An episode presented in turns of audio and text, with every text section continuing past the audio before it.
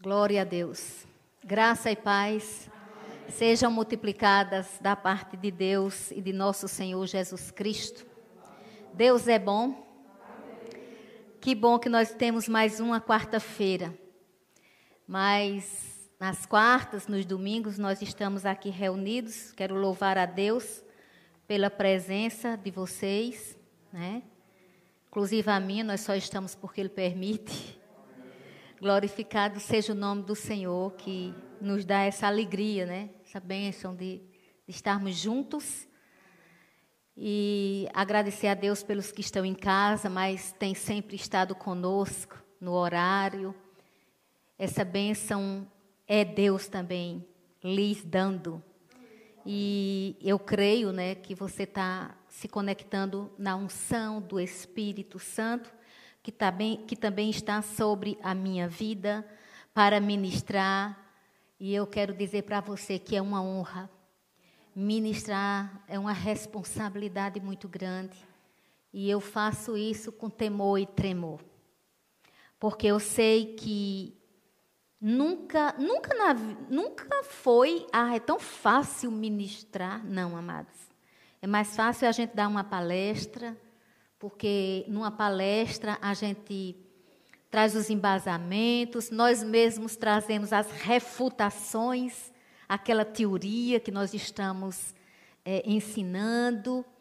Nós não fugimos, né, quando é algo da ordem científica, nós não fugimos daqueles padrões que são chatos, mas qualquer coisa a gente diz o autor ali.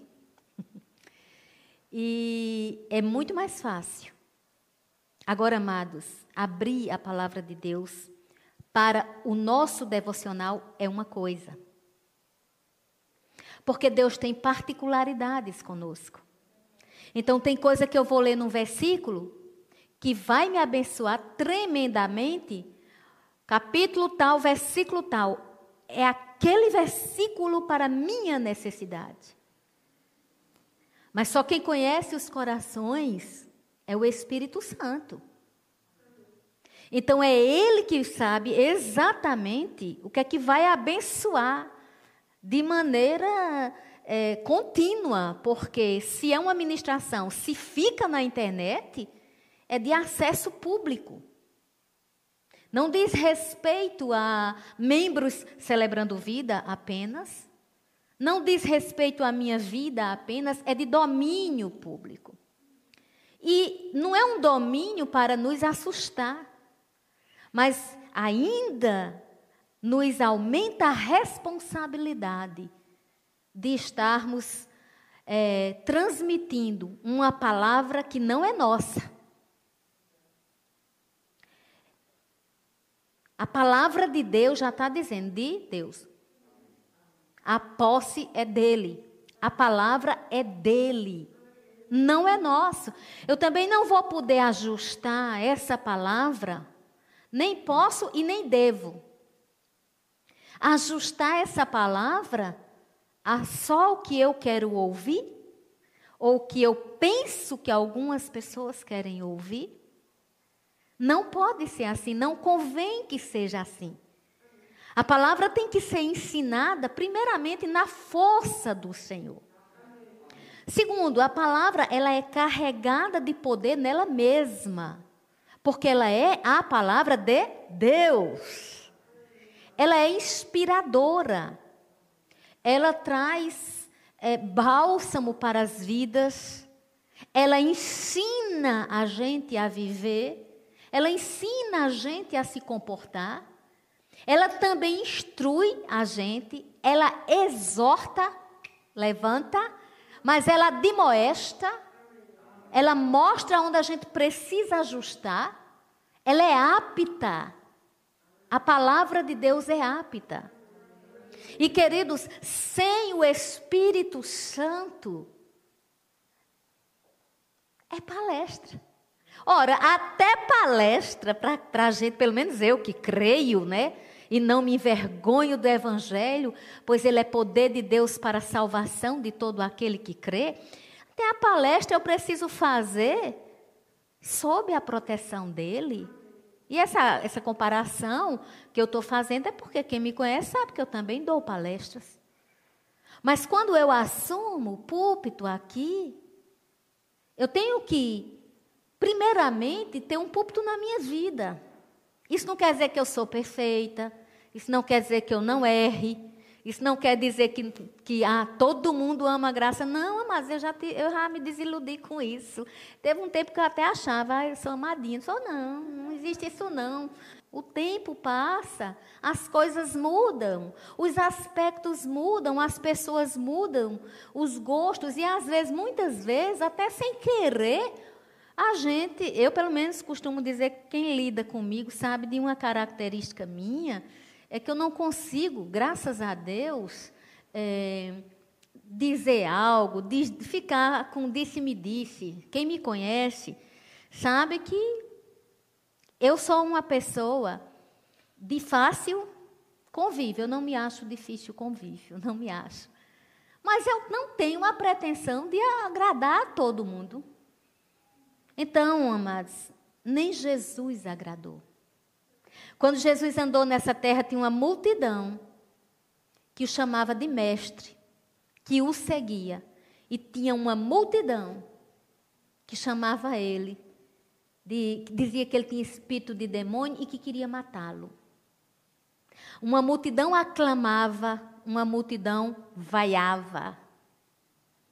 Então nós temos que estar no centro da vontade de Deus. Porque quando nós vem, a gente vem para o centro da vontade de Deus, é quando o nosso eu, sabe, vai existindo no sentido da autoestima, do cuidado conosco. Mas, queridos, em muitas situações, para que Cristo prevaleça, o meu eu tem que morrer. Por isso que Jesus disse que era importante que nascêssemos de novo. Nesse, nesse dia não foi um dia fácil, para mim não foi. É, desde ontem à tarde que eu tive determinadas dificuldades, mas e quando eu digo determinadas dificuldades, é porque eu também busco ajudar pessoas. E eu costumo dizer, Senhor, não me deixe perder tempo com casos e coisas que é, não sejam a sua vontade para mim. Mas aquilo que chegar na minha mão para fazer, eu vou fazer segundo minha força natural, porque eu acredito que essa força natural em mim, já que eu nasci de novo, é potencializada pela força espiritual, que é o meu primeiro eu. Nós somos um espírito, nós temos uma alma e nós habitamos no corpo. Então, o nosso primeiro eu é espiritual. É necessário que a gente, a gente tenha discernimento até para saber quando entrar para ajudar porque muitas vezes, amados, a forma de ajudar pessoas em determinadas situações é não ajudando. É uma coisa meio complexa, mas eu quero que você atente, como eu tenho buscado atentar, aonde eu devo participar. Das coisas que chegam para mim, com que é que eu devo me ocupar? E quando Deus diz, faz isso, graça, ah, eu sou tão obediente. Quando eu sinto no meu espírito, amados, eu obedeço. Ontem à tarde, eu, eu tive uma obediência a Deus, que eu até acredito, viu? Que aquela obediência veio agora, isso. Aquela obediência a Deus trouxe um livramento grande para hoje. Aleluia! Isso eu tô agora, né? Tá chegando assim. Aleluia! Aleluia! Eu não tinha tentado. Aleluia! Glória a Deus. Queridos, não me ache meio assim. É porque na verdade, o evangelho é isso mesmo, é loucura para o mundo. Entendeu? Mas é algo de Deus. Ontem eu, eu tive uma obediência dificílima. Mas o Espírito disse assim: graça Importa agradar a quem primeiro? Veio. Aí eu digo, eita, é a você, eu tenho que lhe agradar. Pá, tchim, agir. E amados, hoje eu vi. E eu não sabia, eu nem estava associando. Porque a vida no espírito, ela vai se tornando tão vida normal para a gente, queridos. Aleluia, aleluia. A vida do Espírito, amados, ela vai se tornando tão natural, tão boa, tão, tão sei lá, é tanto adjetivo que eu não sei nem dizer. Ela vai se tornando algo sem peso. A vida no espírito solta peso, solta desembaraço. E às vezes a gente nem associa, porque são passos que a gente vai dando. E numa hora linda como essa, o Espírito Santo nos lembra: você atentou, você obedeceu. Aleluia! Que livramento hoje, um testemunho tremendo. E, e duas pessoas que estavam comigo, a, a Elisa, minha filha, e Diva, foram testemunhas aleluia, e estão aqui para glorificar o nome do Senhor, aleluia, aleluia, regozijai-vos no Senhor. Outra vez digo, regozijai-vos, aleluia. Queridos, abra no livro de Eclesiastes. Tá aí, agora eu me animei para ministrar, porque esse livro, sabe? Porque é um livro que, sinceramente falando, não é um livro que diga, ah, eu vou já ler Eclesiastes.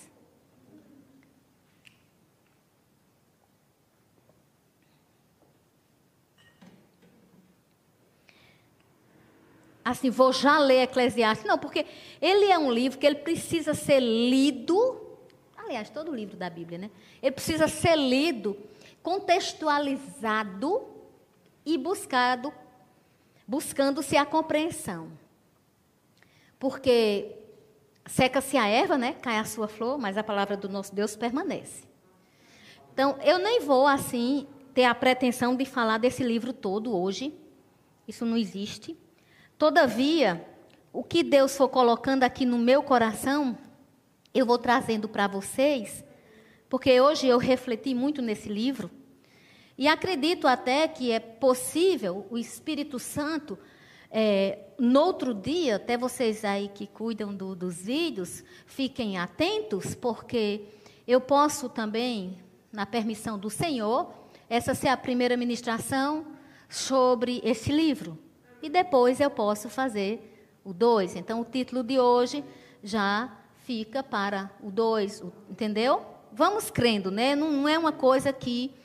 Porque, assim, mas tem, tem coisas na Bíblia que não são assim tão fáceis de entender. A gente diz, ah, leia com o Espírito Santo, porque ele vai lhe explicar. É verdade. O Espírito Santo, ele vai lhe dar toda a direção devocional.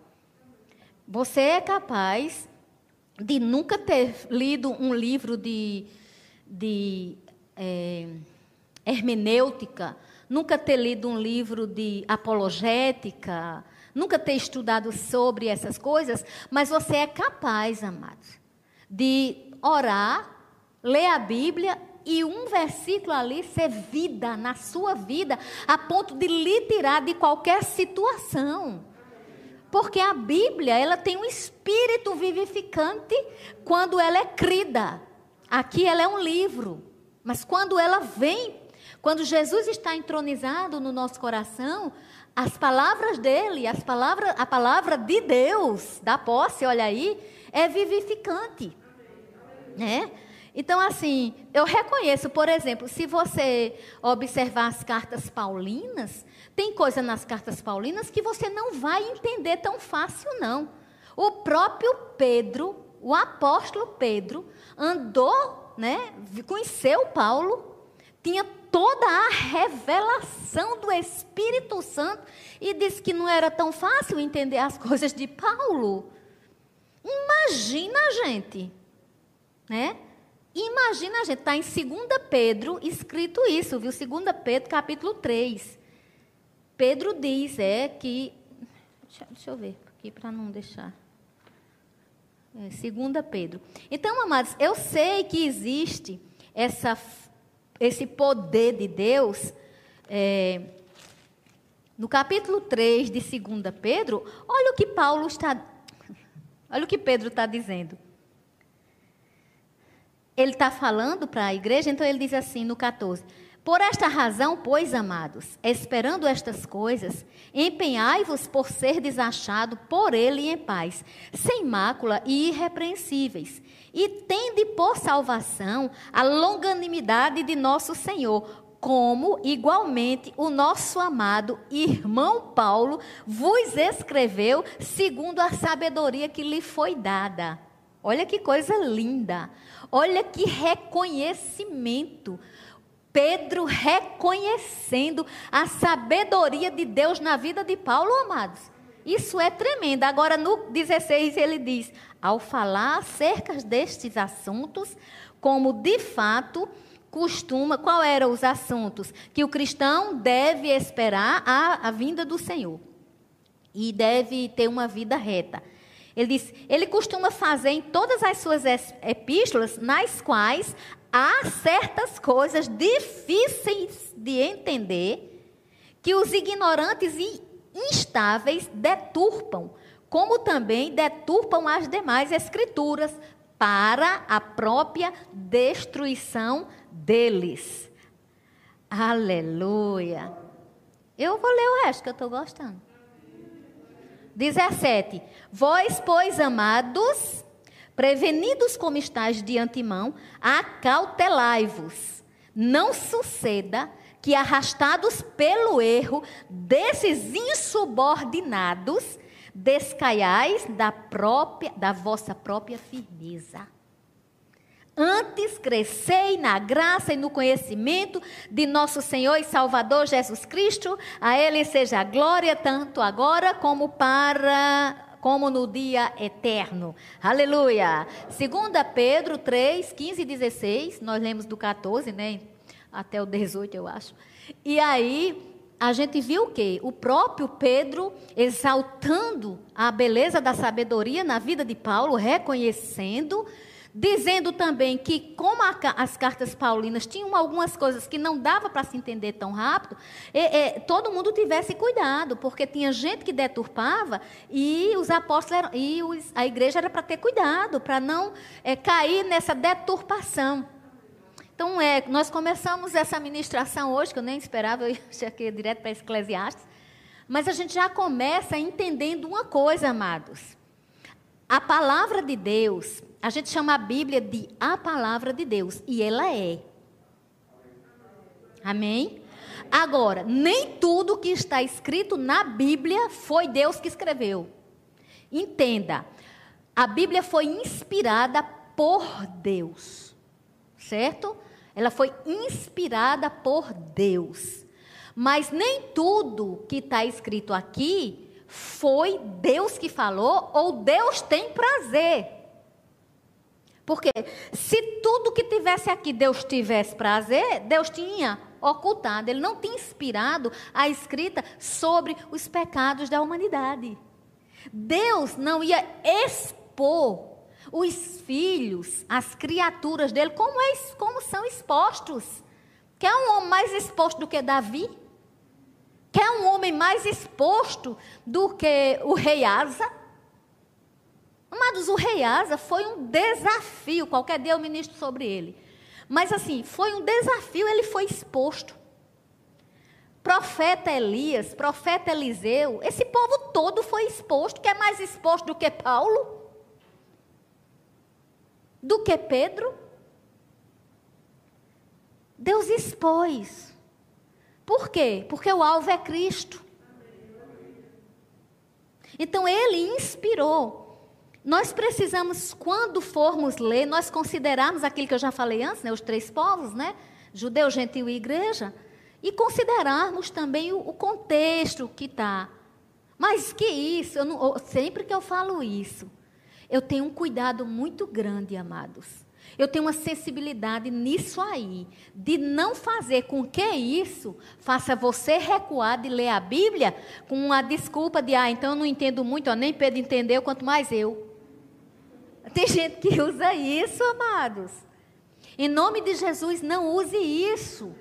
Eu estou dizendo a você, pela iluminação do Espírito, se você abre devocionalmente, Contanto que aquilo que você tira, você aplique para a sua vida, mas que não haja prejuízo para a vida de outro. Porque eu não posso, amados, porque eu, eu, uma pessoa tem uma dívida comigo, ou de lealdade, ou de qualquer coisa que seja, eu não posso, tipo assim, pegar um livro da Bíblia e dizer, ó, oh, Deus é o meu vingador, Deus é isso, Deus é... Eu não posso. Que eu sei que vai ter o dia do juízo, eu sei. Que eu sei que quem planta vento vai colher tempestade, eu sei.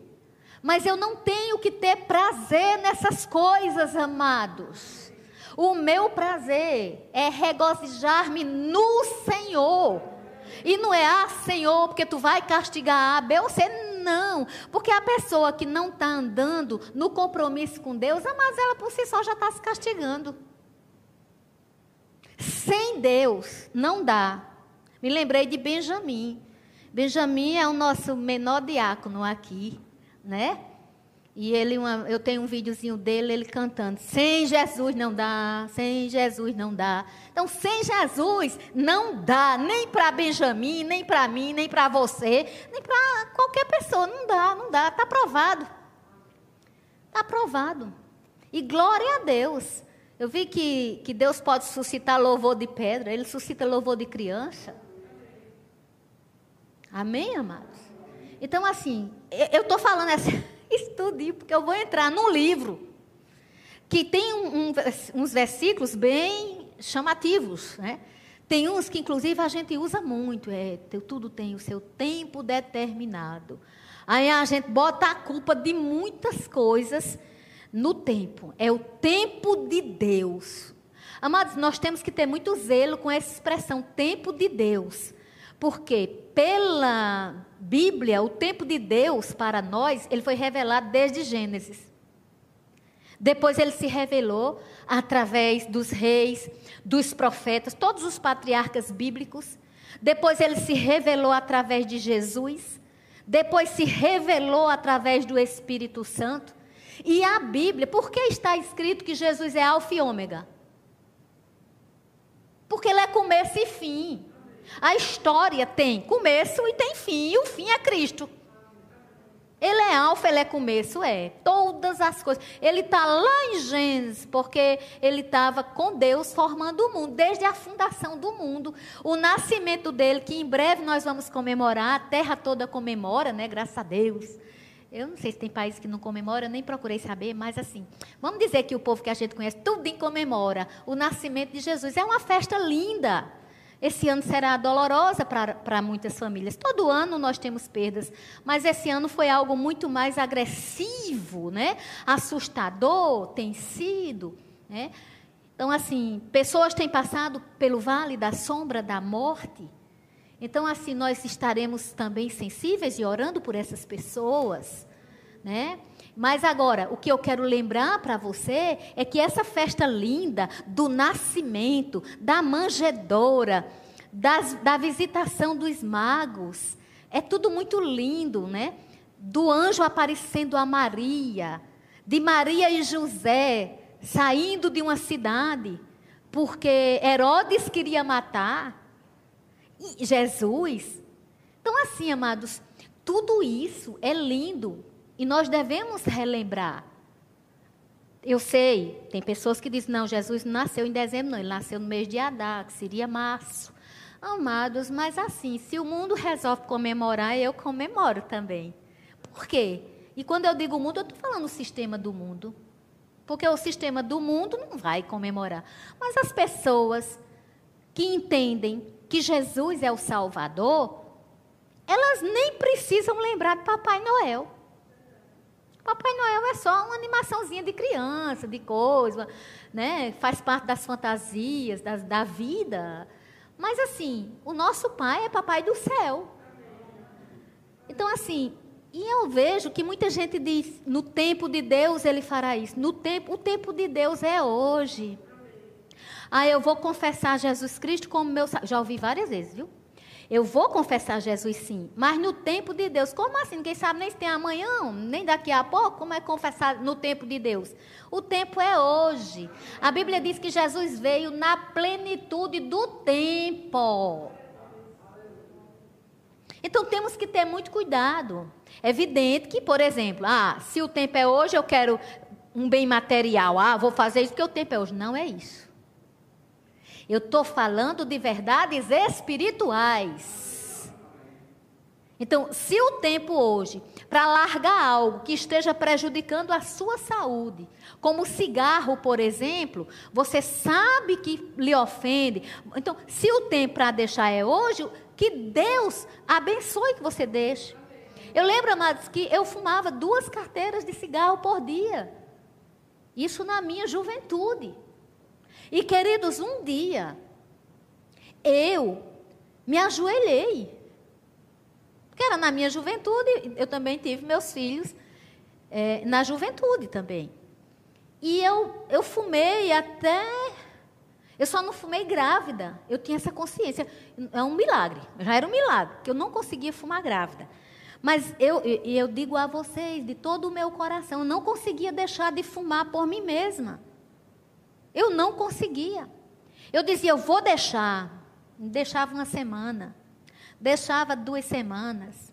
E eu voltava. Fumava Calton. Também, se não tivesse, eu fumava piola de Arizona. Era um cigarrinho da época. Entendem? Mas um dia eu me ajoelhei. Eu me ajoelhei. Não estou dizendo que a receita é se ajoelhar. Mas para mim, eu me ajoelhei. Eu me quebrantei. Porque o meu filho já estava começando a, a falar, minha filha já muito novinha. Eu lembro que um dia meu filho olhou para mim e fez: Mãe, mãinha, deixa de fumar. Ali eu fui chorar, eu fui para o meu quarto. Eu morava numa cidade fria, né? Areia é fria, bem. E assim, se eu fumava normal, imagine em junho. Café, cigarro. Então eu me ajoelhei. E eu pedi, Senhor, em nome de Jesus. E olha que eu nem tinha o conhecimento da Bíblia que eu tenho hoje, viu? Tinha de jeito nenhum. Entende agora? Porque eu estou dizendo que sem entendimento ou não, sua fé é poderosa em Deus, você pega as coisas do reino do Espírito por fé. Se como eu pego isso aqui, ó, com minhas mãos naturais, a gente pega a bênção de Deus por fé. Segura a palavra. E queridos, eu me ajoelhei e eu disse: Pai, tem compaixão de mim. Chamei de Pai, pedi compaixão e disse que da minha força eu não iria conseguir. E eu não vou contar todo o restante da história, mas eu vou. Eu fui para um acampamento de uma igreja. E o pastor que estava ministrando, que nem eu nem sabia que ele era dado aos dons do Espírito. Sabia nem direito eu que era dom de Espírito. Mas eu vi essa palavra, eu tinha uma expressão, porque eu era uma pessoa muito brava. Era. O menino aqui já sabe, o povo aqui já sabe, mas tem gente que sabia não. Eu era assim, não mexesse comigo não. Aí aconteceu, queridos, que eu estava no, no em casa, orei, quando cheguei nesse acampamento, me, me coloquei assim, doida que terminasse a administração, que eu queria sair para fumar. Ah, mas esse pastor não termina não, eu quero fumar. Vocês entendem agora o amor e a paciência que eu tenho com as pessoas? Porque se Jesus me salvou, se Jesus cuidou de mim, Ele cuida de qualquer um. Qualquer um. Por que, é que eu vou duvidar do poder de Deus na vida de alguém? Sabe, queridos, naquele ele começou a falar, e eu era muito brava. Sim, eu, eu era meio que. Eu era pessoa muito boa, agora mexesse comigo não. Aí simplesmente eu tinha uma expressão Misericórdia, viu? Eu disse, ó, se mexer comigo, eu rincho e dou coice. Eu dizia. Porque eu era muitíssimo. É, eu era PHD em raiva, em ódio. Era. Jesus mudou o meu viver. Jesus mudou o meu viver. Ele pode, pode me transformar, ele pode transformar você. E sabe, queridos, quando eu estava lá, o homem começou a falar de vício, de vício, de vício. Lendo Joel 2, o gafanhoto, devorador, cortador, migrador. E eu, meu Deus, que bicharada é essa? Aí daí a pouco, eu estou falando com alguém aqui. Aí eu comecei a me esconder, né? Porque eu dizia, deve ser com A, B ou C. Comigo não. Como sei que pode acontecer de alguém ouvir essa ministração e dizer, não é comigo não, passa aí. Sabe? E resumindo, eu disse, Deus, eu estou começando uma jornada com você. E se é você que está falando comigo, me prova. Eu conhecia Deus direito, como eu conheço, a intimidade que eu tenho hoje. Hoje eu só abro um versículo. Se aquele versículo falar comigo, já estou satisfeita. Mas Deus alcança cada um dentro do nível de conhecimento. E quando ele falou, quando eu terminei de falar, ele disse: Por que você não dá coice, não rincha para o diabo que tem atormentado a sua vida? Eu disse: Foi comigo, Jesus. Corri, ó. Digo: Chega agora aqui por mim. no acampamento Manaim da Igreja Evangélica Congregacional. Aleluia! Aleluia! O pastor Luiz Carlos, da Igreja Evangélica Congregacional do Centenário, a quem honra, honra. Aleluia! Aleluia! E ali, amados, eu recebi. Todo mundo ficou impactado porque eu estava ali. Eu tinha um escritório em Campina Grande, eu morava em Areia, mas eu tinha um escritório em Campina Grande. Eu já estava me mudando para Campina. E meu escritório era ali em frente à Livraria Cultura na época. Pra você ter ideia, meu escritório tinha uma pirâmide bem grande. Em cima, assim, era uma pirâmide para as energias vir. Não funcionou muito não, mas era uma placa bonita. E eu entrei, quando eu entrei, a primeira coisa que eu pedi foi para o meu funcionário é, comprar ali uma carteira de cálculo. Ele foi e comprou. Quando a carteira de cigarro chegou, dentro de mim, troca o cigarro por um louvor. O teu cigarro assim, comecei a louvar ao Senhor. Do meu jeito. Não tinha o conhecimento que eu tenho hoje, mas comecei a louvar o Senhor. Sabe o que aconteceu? Deus operou. Jesus é o meu Salvador. Do vício me livrou. Aleluia! Glorificado seja o nome do Senhor. Aleluia! Ele pode libertar você. Que engraçado, né? O Espírito faz do jeito que ele quer, porque eu quero estar tá aqui, ama, está aberto em Eclesiastes, e eu vou para lá. Eu vou, nem que seja para ler um versículo, mas eu vou. Quer saber mais? Houve uma época, tempos depois, porque eu não fiquei, eu não estava tão firme ainda. Eu e uma amiga minha trabalhávamos também no mesmo local. Fomos fazer na época uma, um raio-x de pulmão que era para ser, era de praxe da empresa. Sabe o que foi que deu? Que o pulmão dela era pulmão de fumante. Tadinha, ela nunca tinha colocado um cigarro na boca. E o meu não era de fumante. Aí eu digo, não, isso é mentira. Eu nem me liguei, eu não era tão ligada no espírito. Então, não, mulher, acho que trocar, que a gente fez tudo junto, tudo igual. Ela só pode ser Dona Grace. Ela nunca me chamou Graça, ela sempre me chamava Dona Grace. Né?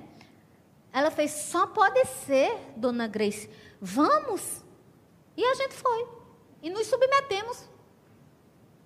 Aí o que o médico disse foi: tem fumante na sua casa? Ela disse: tem. Foi bom, você é fumante passiva. Aí eu falei, mas eu? eu não é só na minha casa. Eu se quiser fazer um terceiro exame, faz. Mas é o que está dando aqui, eu não vou inventar. Quando eu saí de lá, eu desabafei com outra amiga, Rosa. Ela disse: está lembrada do que o senhor fez? Rosa, casada com Marinaldo, também da Igreja Congregacional do Centenário. Eu honro essa igreja também, amados. Eu honro as igrejas que eu passei. Passei no Centenário, depois eu saí de lá, fui para a Igreja Verbo da Vida. Lá eu aprendi palavra revelada. Honro também, meus irmãos. Aleluia! Amo essas igrejas, amo o corpo de Cristo. Aleluia! Eles contribuíram. Fui a Dona Epiana e ainda sou, né? Silvana Boba, não aceita esse negócio que eu não sou. Então, a mas também, enfim, valoriza as etapas da vida, amados. Vamos valorizar com quem nós aprendemos. Eu não vou dizer a você, ah, eu quero é, só me reportar isso que eu aprendi. Não. Se a Bíblia é uma revelação progressiva, nós estamos desenvolvendo também tão grande salvação, como diz Filipenses capítulo 2. Então, queridos, vamos desenvolver nossa intimidade com o Senhor. Encara Deus como Ele é. O tempo é hoje. Não fica protelando. Salvação é, é hoje. Hoje, se ouvirdes a minha voz, não endureçais os vossos corações. Aleluia. Queridos, e, e, e, essa coisa de tempo na Bíblia é muito sério. Porque se você vai estudar dispensação, você começa estudando a dispensação do Éden. Sim, para fechar, estou me lembrando agora, de lá para cá, amados, eu nunca coloquei um cigarro na minha boca. E tem mais, amados. Todas as vezes que eu testemunhei, testemunhei libertação aconteceu. Todas as vezes. Se o Espírito nessa noite me impulsiona, porque eu tenho evitado falar de mim, vocês têm visto, né? Evito falar de mim, evito, evito. Mas aquilo que o Senhor me mandar fazer, importa obedecer. Em qualquer lugar, em qualquer tempo que essa ministração for ouvida, há uma unção de libertação. Vício já está dizendo, amados, é destruição. Mas, para todos os vícios, todos, existe uma coisa chamada aplicabilidade do sangue de Jesus. Aleluia. Agora, não é fácil crer é pela graça que nós somos salvos. Aí é tão pela graça que as pessoas não entendem. E outra coisa, uma vez salvo, buscar desenvolver e crer no que Deus pode fazer. Queridos, então, no livro de Eclesiastes, ele, ele não vou ministrar sobre o capítulo 3, que é que diz tempo de plantar, tempo de colher, tempo disso, tempo daquilo. Aí tem gente que diz assim: olha, está vendo, graça, mas está escrito é tempo de chorar, é tempo de sorrir. A gente usa. Às vezes a gente diz, ah, tempo de chorar, tempo de sorrir. Se a pessoa está de luto, não vai rir. Se a pessoa está é, tá doente, fica difícil. Mas vocês estão entendendo o que eu quero lhes trazer à memória nesta noite, que dá esperança? É entender como está escrito isso, por que foi escrito, como foi escrito, por quem foi escrito, que tempo foi escrito. Aleluia! Porque se a gente tira só um pouquinho, ajuda em algumas coisas, mas a gente pode adentrar maior. Mais, aliás, adentrar maior não, adentrar mais. Primeira coisa que eu quero que você entenda é que o livro da Bíblia foi inspirado por Deus, mas nem tudo é argumento de Deus. Existem argumentos aqui que Deus permitiu registro, mas não é argumento de Deus. Porque se você for ler Eclesiastes, somente olhando o que está escrito, escrito, escrito em algumas coisas, sabe? Eu já ouvi muita gente dizer: tudo é vaidade, tudo não vale nada, tudo não sei o quê, tudo não sei o quê. Eu já ouvi muita gente falar isso. A palavra vaidade, ela vai aparecer, segundo o Shed, ela aparece 37 vezes nesse livro de Eclesiastes. Mas eu já vi outros autores, é, como o pastor Ed Knivites, eu nunca acerto o nome desse homem, mas é assim. É. Ele, tem, ele falou, ele escreveu no livro que eram 35, outras pessoas dizem, registram 35, mas de 35 a 37, isso é como números, né?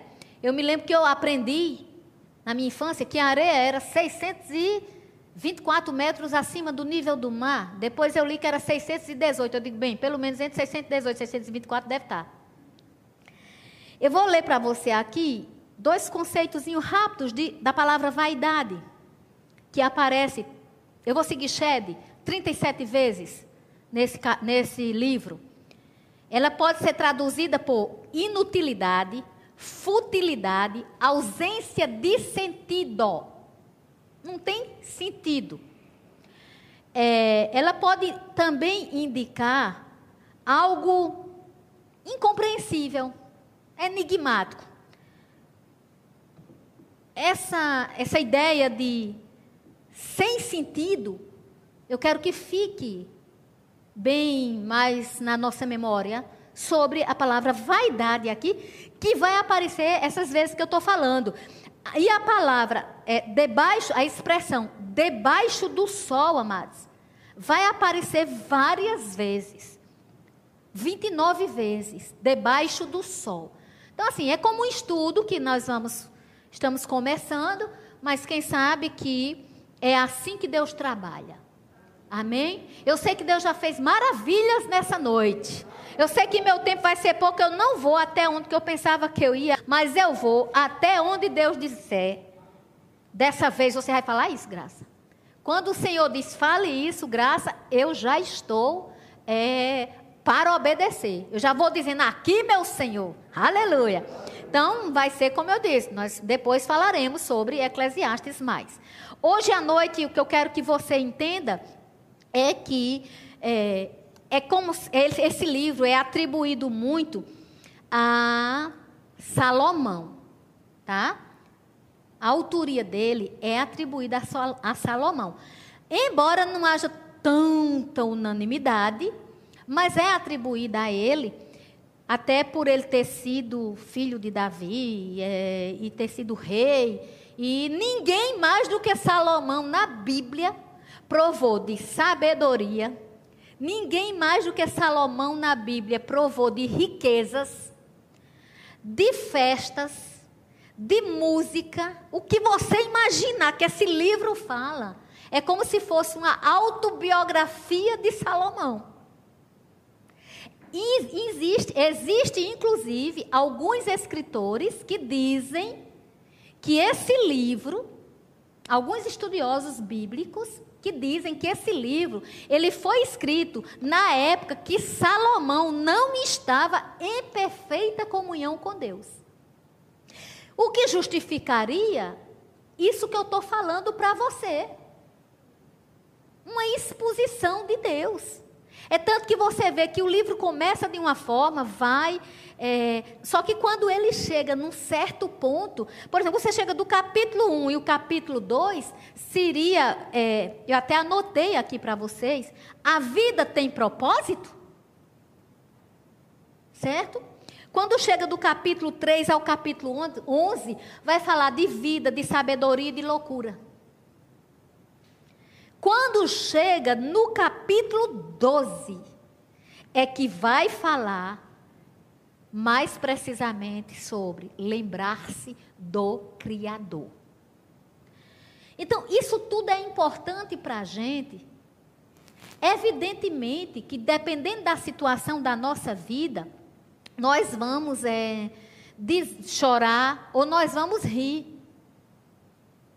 Mas se você pegar, tem versículos, inclusive, dentro de Eclesiastes, eu até coloquei um asterisco, eu estava fazendo um estudo hoje de tarde, e coloquei um asterisco para que ao longo do livro eu fosse anotando esses versículos que não condizem, não concordam com a maior parte de alguns outros versículos da Bíblia. Então não é porque está escrito, ah, meu Deus, está escrito assim. não vale nada, tudo é vaidade. Cuidado quando for falar isso. Tem que ter contexto. Então, você veja que lá em, em, no capítulo 3 mesmo, tempo de matar, tempo de curar. É tempo de matar?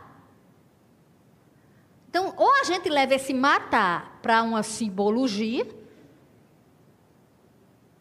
ou então a gente fica falando coisas assim, desconexas. Agora, já tempo de plantear, tempo de se alegrar, aí já é uma coisa mais assim, que não é sazonal, né? É algo assim que, que é para toda a vida. Realmente, no Velho Testamento, no contexto de Eclesiastes, havia sim guerras direto. E havia sim essa coisa de matar. E muitas vezes Deus dizia: Vai que eu vou na frente e eu vou destruir. Deus dizia. Aqui estava na lei, numa aliança diferente. Então nós temos que ter cuidado com isso também. A palavra eclesiástico significa homem de assembleia. É o pregador, seria mais ou menos assim, o pregador. Amém?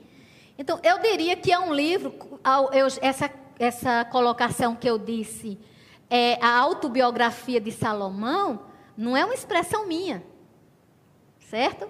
Eu li isso, mas eu, eu diria que é um livro que falava muito da alma de Salomão. Era a alma de Salomão dizendo a vida como ela é, porque na verdade não é mentira o que ele diz. Agora eu não posso tirar isso e aplicar o meu contexto em Cristo Jesus. Por quê? Porque isso era uma verdade de Salomão. E é um, qual é a verdade geral aqui?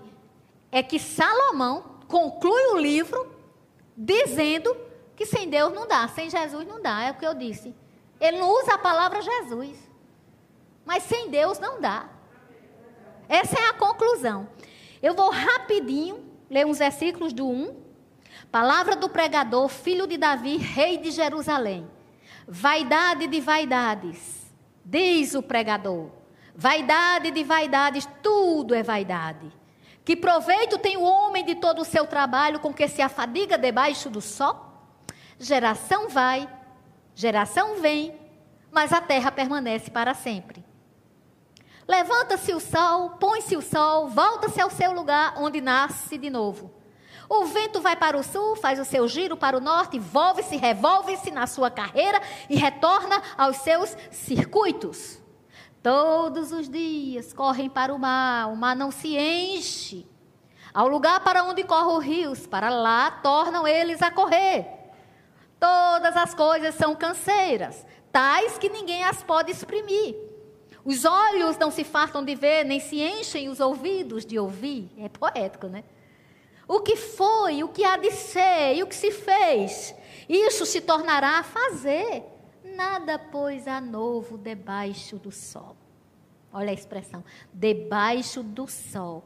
Isso debaixo do sol, que significa ponto de vista humano. A humanidade de Salomão. Alguma coisa de que se possa dizer, vê, isto é novo. Não, já foi nos séculos que foram antes de nós. Já não há lembrança das coisas que precederam e das coisas posteriores. Também não haverá memória entre os que hão de vir depois dela. Amados, eu, o pregador, venho sendo rei de Israel em Jerusalém, daí a, a combinar para Salomão. Apliquei o coração a esquadrinhar e a informar-me com sabedoria de tudo quanto sucede debaixo do sol. Este enfadonho trabalho impôs Deus aos filhos de homens, dos homens, para nele os afligir. Atentei para todas as obras que se fazem debaixo do sol. E eis que tudo era vaidade e correr atrás do vento. Aquilo que é torto não pode se endireitar. E o que falta não se pode calcular. Isso é bíblico? Isso está na Bíblia. Mas isso não é a vontade de Deus.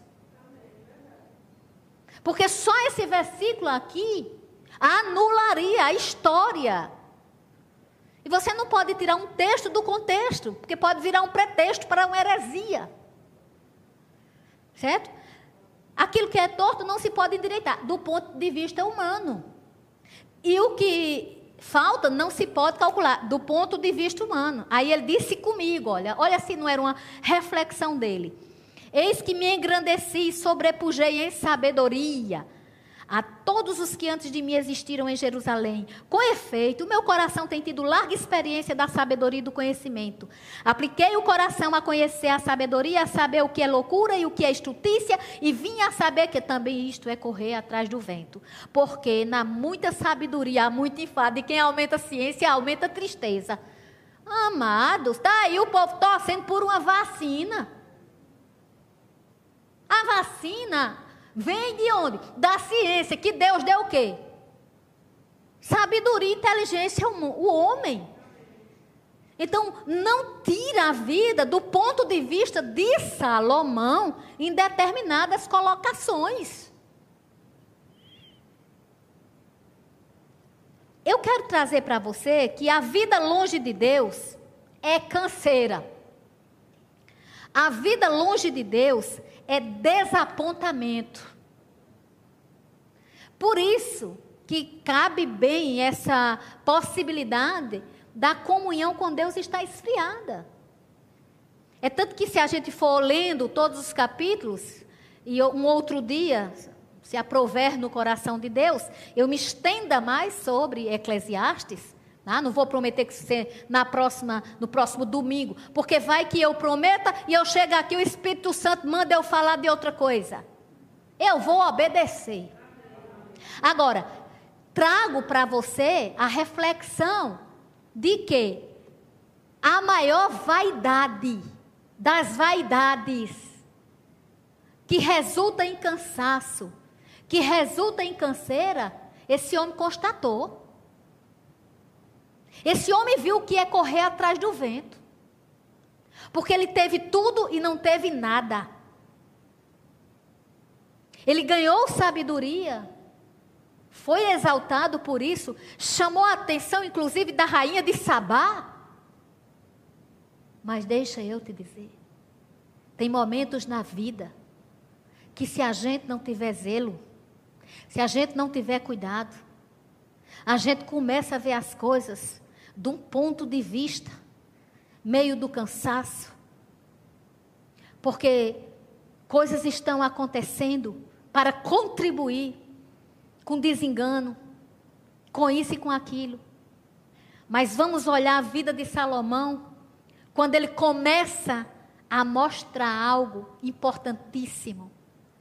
Ele quer dizer que tudo que Deus não tiver envolvido é perecível. Envolva Deus no seu viver. Aprenda com Deus a viver cada dia. O Senhor é o nosso pastor. Nada nos faltará. Agindo Deus em nossa vida, quem impedirá? Ouse acreditar no poder que só em Jesus Cristo há.